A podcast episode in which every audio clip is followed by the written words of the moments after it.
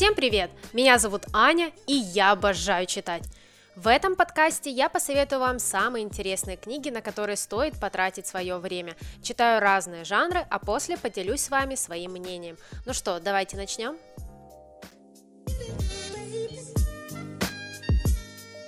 А в этом эпизоде я опять буду перед вами извиняться за то, что обещала не пропадать, но не записывала никаких эпизодов целый месяц. И дело даже не в том, что у меня не было никаких идей для выпусков, совершенно нет.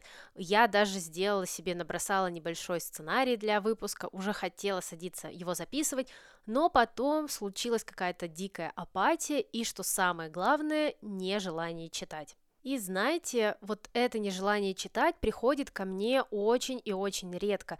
То есть почти всегда я с огромным желанием выбираю следующую книгу на прочтение, ее начинаю читать и потом с горящими глазами вам про нее рассказываю. А здесь со мной случилась какая-то беда. Я совершенно ничего не хотела читать.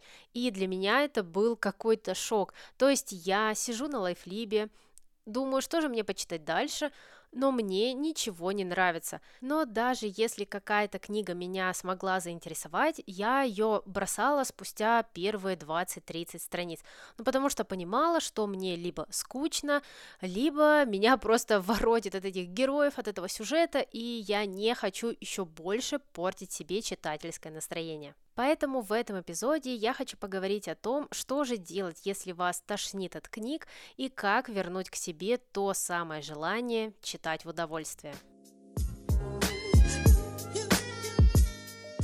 Кстати, я так до конца и не могу понять, что стало таким триггером для начала моей книжной депрессии. Обычно все-таки у меня это бывает после прочтения какой-то либо уж очень плохой книги, либо уж слишком классного романа, после которого все остальные книги становятся очень и очень блеклыми. И что самое обидное, вот это нежелание читать всегда приходит нежданно и негаданно. Ты никогда не можешь предугадать, когда ты перехочешь читать, когда у тебя появится вот это вот отвращение ко всему литературному.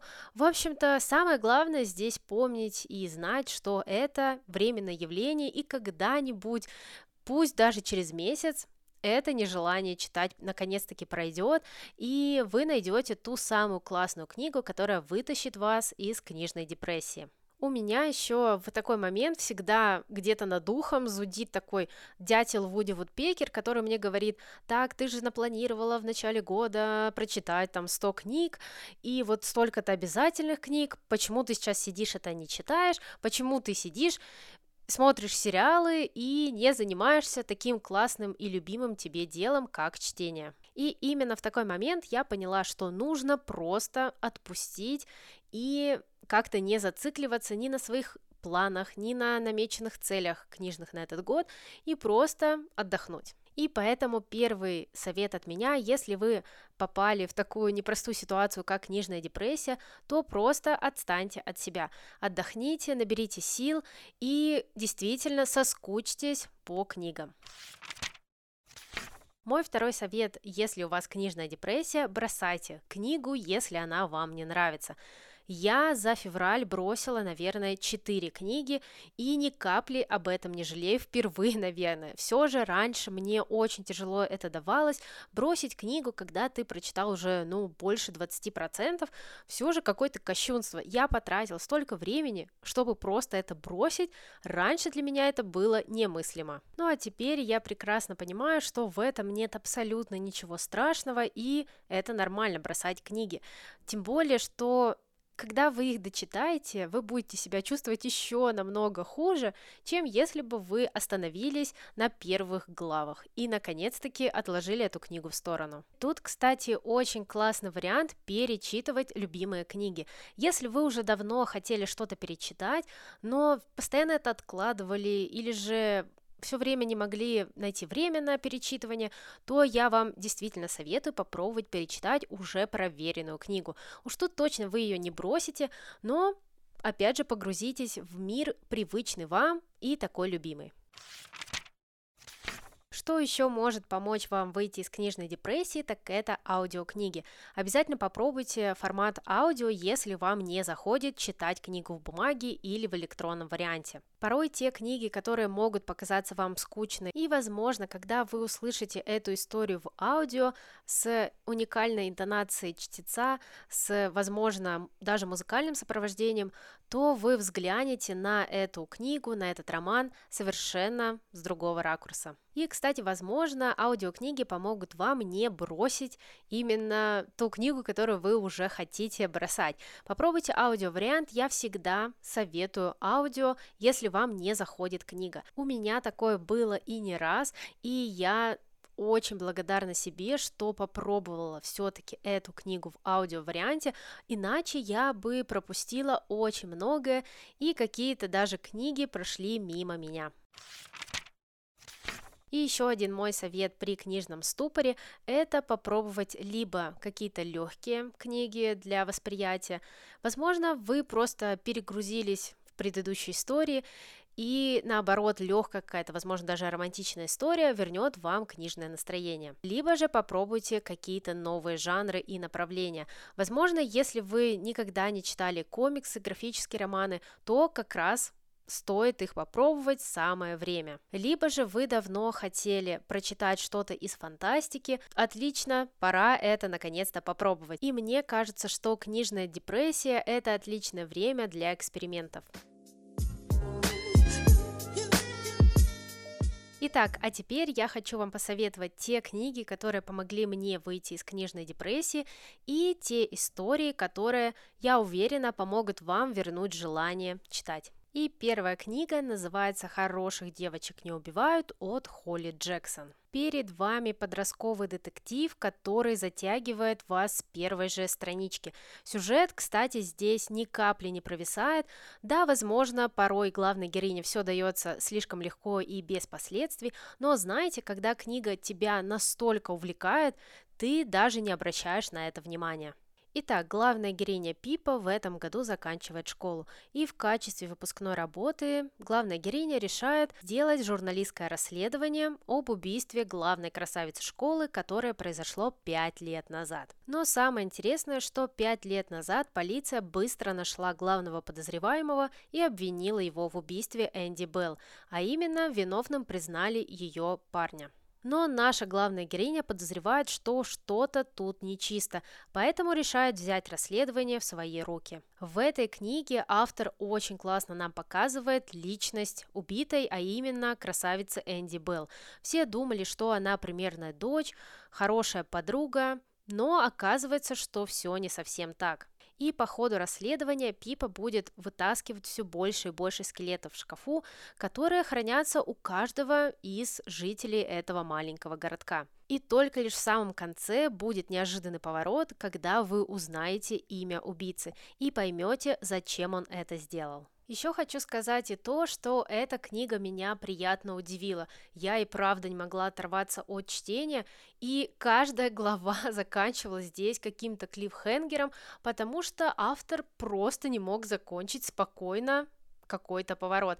Обязательно должно что-то произойти в конце, что заставит тебя читать эту книгу не отрываясь. И самое интересное, что здесь я подозревала абсолютно всех и каждого, но в итоге, конечно же, как обычно, не смогла угадать убийцу. Конечно, в этом детективе есть свои такие условности жанра, когда главная героиня начинает болтать с подозреваемым, а тот ей с легкостью все начинает выкладывать. Да, такое здесь тоже моментами бывает, но знаете, я абсолютно не придавала этому никакого значения. Все же автору и правда удалось меня запутать, заинтриговать, так еще и заставить читать эту книгу на одном дыхании. Также хочу сказать, что эта книга местами оформлена как итоговая работа журналистская. Здесь есть карта, здесь есть такие моменты, когда как будто бы мы слушаем аудиозапись. В общем-то, здесь такая интерактивная подача материала, поэтому вы не успеете заскучать. Поэтому, если вы хотите окунуться в интриги, ложь и в атмосферу маленького городка, где все друг от друга что-то скрывают, то обязательно читайте детектив «Хороших девочек не убивают». Я вам обещаю, что с первых же глав ваше внимание будет захвачено этой историей, и вы погрузитесь в расследование с головой и вместе с Пипой будете искать убийцу Энди Белл. Следующая книга – это легкий любовный роман под названием «Гипотеза любви», и его написала Али Хейзелвуд. Про эту книгу я уже, по-моему, упоминала в предыдущих эпизодах, но мне кажется, что она отлично подойдет для того, чтобы выбраться из книжной депрессии. Это история, которая начинается как комедия и отношения по договоренности, и в итоге все это выливается в отличный роман, который и правда покоряет тебя своей легкостью, ненапряженностью и романтичностью. Наша главная героиня Оливия – аспирантка Стэнфорда, и она случайно или же специально целует самого вредного профессора на их кафедре, и это только начало истории. И уже спустя пару дней весь университет сплетничает о ее романе с самым злобным и заносчивым профессором. Лучшие друзья недоумевают, как это Оливия умудрилась начать встречаться с Адамом, ну а неожиданная ложь оборачивается дружбой, и тем более наша главная героиня со временем понимает, что не такой уж он и злобный этот профессор, и на самом-то деле у них начинаются настоящие отношения. Да, возможно, этот роман уж слишком сладкий и зефирный, но знаете, порой вот просто хочется читать такие истории, тем более, что эта книга очень добрая и юморная. Больше всего мне понравилось в романе то, что автор здесь не перегибает вот эти отношения от ненависти до любви. Здесь нету такой ненависти, когда герои, ну, просто друг друга не могут терпеть, поливают друг другу грязью и начинают друг друга абьюзить. Нет, здесь такого не будет. Это такая легкая, великолепная история, где вот все складывается так, как надо. Даже если что-то идет не так, идет не по плану, в итоге мы все прекрасно понимаем, что эта книга закончится хэппи-эндом. Кстати, здесь еще интересно раскрывается тема науки, медицины, биологии, поэтому если вас интересует эта тематика, то, пожалуйста, читайте гипотезу любви. Также здесь раскрывается очень много разных проблем, начиная от э, отношений и заканчивая до профессиональной деятельности. Например, когда молодым ученым очень тяжело пробиться в научных кругах, и как наша главная героиня, они уже не знают, что им делать, лишь бы заниматься своим любимым делом, продвигать науку и помогать людям. Конечно, любителям замысловатого сюжета читать эту книгу, наверное, не имеет смысла. Все же вы наверняка будете придираться к предсказуемым поворотам сюжета и вот к таким вот действиям героев, которых ты ожидаешь увидеть в такой истории. Но если вы хотите расслабиться и отдохнуть, тем более если вам нравятся легкие любовные романы, то я и правда рекомендую вам прочитать гипотезу любви. Я уверена, что вы проведете пару классных и уютных вечеров вместе с Адамом и Оливией, которые будут пытаться наладить свои отношения. Следующая книга, которая помогла мне выбраться из книжной депрессии, это «Роза Марена» от Стивена Кинга. Эту книгу я хотела прочитать несколько лет, постоянно ее откладывала, ну а в этом году решила внести в список обязательных книг. И когда у меня началось вот это вот нежелание читать, я подумала, дай-ка обращусь к Стивену Кингу. Он меня никогда не подводил, и я не ошиблась. И даже несмотря на ту непростую тему, которую Стивен Кинг поднимает в своем романе, я все равно прочитала «Розу Марену» на одном дыхании и была готова читать дальше и дальше. Эта книга начинается с кошмарной ситуации, которая происходит с главной героиней Рози. Ну а виновником становится ее муж-тиран Норман. Но самое интересное, что Норман не просто домашний тиран, а настоящий дьявол в обличии копа. Рози находится в ежедневной опасности. Это, конечно же, все очень и очень жутко. В самом начале у меня просто мурашки бежали по коже. Но Стивен Кинг не был бы Стивен Кингом, если бы не дал своей героине хоть толики шанса. И главная героиня Рози все-таки находит в себе силы уйти из дома и больше никогда не возвращаться к Норману. Но муж-тиран не может оставить Рози в покое, поэтому он собирает все свое мастерство полицейского и во что бы то ни стало хочет найти свою жену и вернуть ее назад. Кстати, сразу же хочу сказать про мистику в этом романе. Я знаю, что некоторым не нравятся мистические составляющие у Стивена Кинга, но когда вы начинаете читать Розу Марину, вам кажется, что в этой книге не будет совершенно никакой мистики. Но, знаете, она появляется лишь только после половины, но она действительно здесь есть и проявляется в очень такой нестандартной манере. В общем-то, мистика здесь будет, и не такая, как под куполом, где тут просто элемент какой-то. Нет, здесь будет прям такая хардкорная мистика в лучших традициях Стивена Кинга. Поэтому, наверное, если вам такое не нравится у этого автора, то, возможно, книга вас тоже немножко отпугнет. Но, как по мне, все же стоит попробовать. Я сейчас говорю немного завуалированно, чтобы никак вам не проспойлерить. На самом деле я вам даже не хочу рассказывать завязку сюжета, потому что в этом есть и правда вот какая-то своя изюминка. Узнать, в чем же здесь будет проявляться мистика и как главная героиня Рози с ней столкнется. Вообще рассказ про этот роман стоит начать с того, как Стивен Кинг мастерски описывает нам домашнее насилие. Он нам показывает не только жертву, а именно Рози, которая терпела своего мужа целых 14 лет, так еще он отлично раскрывает нам характер Нормана. Короче говоря, Стивен Кинг, как всегда, выступает здесь отличным психологом и раскрывает нам полностью тему домашнего насилия без каких-либо прикрас. Также автор, как всегда, очень классно нам показывает развитие сюжета, я постоянно находилась как будто бы на американских горках. Сначала у Рози все хорошо, она как будто бы уже привыкла жить без Нормана, она уже ничего не боится, но потом мы падаем вниз и понимаем, что Рози никогда не может быть в безопасности. И вот так вот постоянно до самого финала. Если честно, я просто была в шоке от такой динамики сюжета.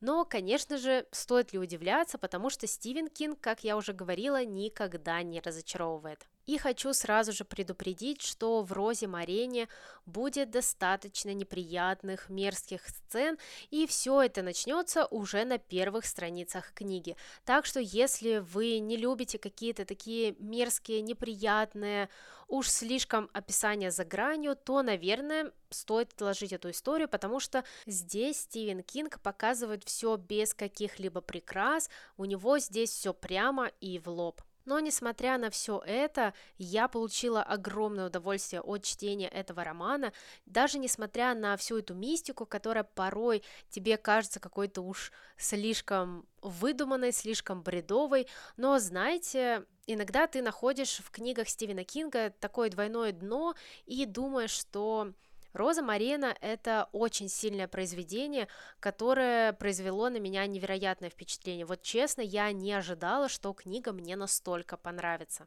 Поэтому, если вы любитель Стивена Кинга и до сих пор не добрались до романа «Роза Марина», либо же вам нравятся такие остросюжетные романы, то обязательно читайте эту книгу. Я уверена, на вас она тоже произведет огромное впечатление, и вы еще не скоро сможете забыть этот яркий сюжет.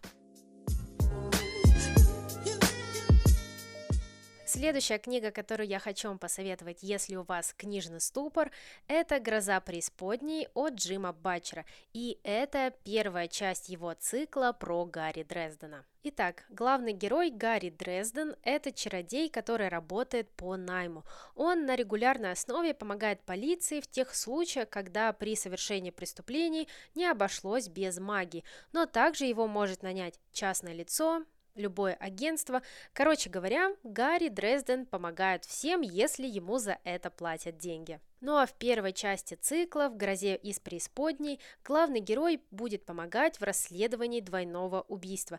И параллельно Гарри будет заниматься поисками пропавшего мужа клиентки. И как оно часто бывает, потом две эти, как казалось бы, ничем не связанные линии расследования соединятся. Вообще, эта книга и, в частности, цикл про Гарри Дрездена представляют собой городское фэнтези. И если вы хотите поэкспериментировать или же вы любите фэнтези, но никогда не слышали про этот цикл, я вам его советую. Здесь есть и фэнтези, и детектив, расследование преступлений, классный юмор и необычный мир. В общем-то, эта книга мне чем-то напомнила Макса Фрая, где главный герой постоянно попадает в какие-то заварушки и вынужден сам из них выбираться с помощью своей магии, своей смекалки, да и вообще с помощью каких-либо помощников. И даже если у главного героя ничего не клеится, все валится из рук, или он что-то не умеет, по итогу все это складывается в его пользу. И что мне очень понравилось, так это то, что автор ничуть не перегружает читателя информацией, когда знакомит нас с миром магии, с его мироустройством. Все это подается очень ненавязчиво и порционно по итогу мы прекрасно понимаем, как здесь все работает. Понимаем, почему главный герой общается с черепом и почему тот дает ему советы в общении с девушками. Как полиция докатилась до того, что привлекает чародея к расследованию своих преступлений. Меня с первых же страниц захватила эта история. Здесь есть легкое повествование, юмор и, что главное, быстрое развитие сюжета. Вы и правда не успеете заскучать, вот настолько увлекательно читать истории про Гарри Дрездена. И самое классное здесь так это личность главного героя. Вот вроде бы это такая идеальная смесь доброго парня, который готов пойти на все, лишь бы защитить своих друзей, своих клиентов и какого-то недотепы, который даже не знает, как сварить зелье. Но в свою очередь Гарри Дрезден очень честный, он справедливый и, правда, очень сильный чародей. Если честно, когда я начинала читать эту книгу, то совершенно ничего от нее не ждала, но получила отличное, бодрое начало цикла, и я уверена, что в дальнейшем обязательно буду его продолжать. Я еще, кстати, боялась, что буду путаться в персонажах. Здесь их, конечно же, не очень мало, но и не слишком-то много. Но в итоге я зря вообще переживала, потому что мне было все абсолютно понятно, так еще и я просто не могла оторваться от чтения. В общем, если вы соскучились по детективу с уклоном в магию и классным главным героем, то я вам настоятельно советую попробовать этот цикл про Гарри Дрездена. Да, конечно же, в этой книге есть свои минусы, где их может не быть, но я надеюсь, это оправдывается лишь тем, что это только лишь первая часть цикла, и в следующих книгах автор еще более разгонится и расскажет нам про мироустройство, про прошлое Гарри Дрездена и придумает еще более драйвовые сюжеты. Поэтому эта история, опять же, отлично подходит, если вы хотите расслабиться, отдохнуть и не напряжно провести пару вечеров в такой компании чудака, ведьмака и просто погрузиться в мир фэнтези, в мир магии и расследования преступлений. Ну и напоследок, куда же без классической литературы. И в этом эпизоде я хочу вам посоветовать «Доводы рассудка» от Джейн Остин. Вот знаете, в запрещенной социальной сети мне писали, что книги Остин не стоит читать подряд и в больших количествах, ну потому что все они довольно однотипны, ну и рассказывают об одном и том же. И знаете, я, наверное, с этим соглашусь, но с другой стороны, я очень редко читаю романы Джейн Остин и всегда с огромным удовольствием их советую. Все же в книгах этой писательницы и правда особо-то ничего не происходит. Главные герои терзаются любовными сомнениями, они постоянно не знают, любят ли их, любят ли они, и, короче говоря, все это крутится одно и об одном. Но опять же повторю, иногда, ну уж просто хочется читать такие книги, и невозможно пройти мимо таких романов. Главная героиня этого романа Энн Эллиот, средняя дочь в знатном семействе. Еще в юности она под давлением семьи и своего разума отказала подающему надежды моряку, в которого была глубоко влюблена. И вот спустя 8 лет Энн уже 27, но она все еще не замужем. Девушка не особо-то и счастлива, так еще и в этот момент ее отец на грани банкротства. И в итоге семья решает сдать свой дом в аренду мужу сестры того самого моряка, которому отказала Энн. Смогут ли молодые люди вновь сойтись, или же они уже никогда не будут вместе? Хочу сразу же вам сказать, что этот роман очень спокойный и размеренный. Если вы хотите чего-то более драйвового, более остросюжетного, то, наверное, вам не сюда. Да и вообще, наверное, творчество Джейн Остин вам не понравится. Но знаете, я и правда люблю такие спокойные романы, и иногда мне очень нравится погружаться в эту атмосферу начала 19 века, в атмосферу балов, Англии и таких высоких приемов. И, конечно же, как всегда, все книги Джейн Остин достаточно предсказуемы. Но, знаете, я была совершенно не против, хотя я даже до самого финала не могла понять, будет ли Энн в итоге счастлива и чем разрешатся их отношения с моряком. В этой книге Джейн Остин рассуждает, что же ведет нас к счастью – чувство долга и спокойная совесть, или же следование своему сердцу и твердость в этом пути. И что же выберет наша героиня, доводы рассудка или же свое сердце, вы узнаете, если прочтете этот роман. По итогу перед вами спокойный роман в стиле сериала «Бриджертоны». Наши главные герои проводят обеды, вечера, приемы, копаются в себе и переезжают с места на место. Если вы ждете здесь какой-то интриги, то вряд ли вам понравятся доводы рассудка. Но если вы не имеете ничего против такой классики, то обязательно читайте этот роман. И несмотря на то, что эта книга довольно предсказуемая и спокойная, я все равно после прочтения этого романа ощущаю внутри какую-то теплоту. Я не знаю, как это передать, но я всегда с огромным удовольствием читаю романы Джейн Остин, пусть я это делаю очень и очень дозированно. Все-таки я и правда думаю, что не стоит читать Джейн Остин подряд и залпом, потому что, ну правда, это может очень быстро наскучить. Итак, это были все мои советы, как выбраться из книжной депрессии и как наконец-таки вернуть то самое желание читать. Я надеюсь, что все те книги, которые я посоветовала вам в этом эпизоде, обязательно помогут вам преодолеть книжный ступор, потому что все они очень разнообразные, некоторые невероятно динамичные, ну а некоторые довольно-таки спокойные и легкие. Я еще раз обещаю вам, что не буду пропадать на месяц и через неделю обязательно выпущу следующий эпизод подкаста, ну максимум через две недели, если у меня будет слишком мало времени. А мы с вами услышимся уже в следующем эпизоде и не забудьте подписаться, чтобы не пропустить новые выпуски. Также вы можете подписаться на меня и в других социальных сетях, все ссылки будут в описании. Также делитесь своими советами, как выбраться из книжной депрессии в моем телеграм-канале под постом к этому эпизоду. И обязательно советуйте те книги, которые помогли вам преодолеть книжный ступор. Всем пока и пусть вам попадаются только хорошие книги.